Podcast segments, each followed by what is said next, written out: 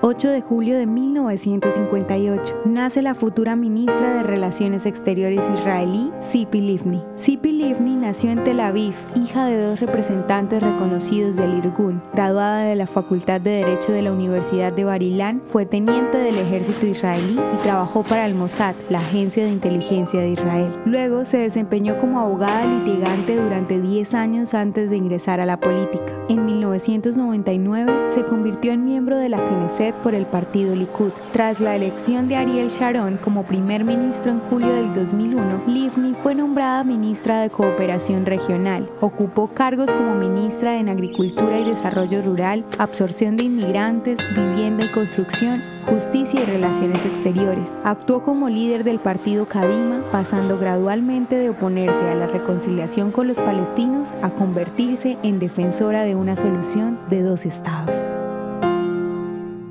¿Te gustaría recibir estos audios en tu WhatsApp? Compartimos nuevos episodios todos los días. Suscríbete sin costo alguno ingresando a www.hoyenlahistoriadeisrael.com. Hacerlo es muy fácil.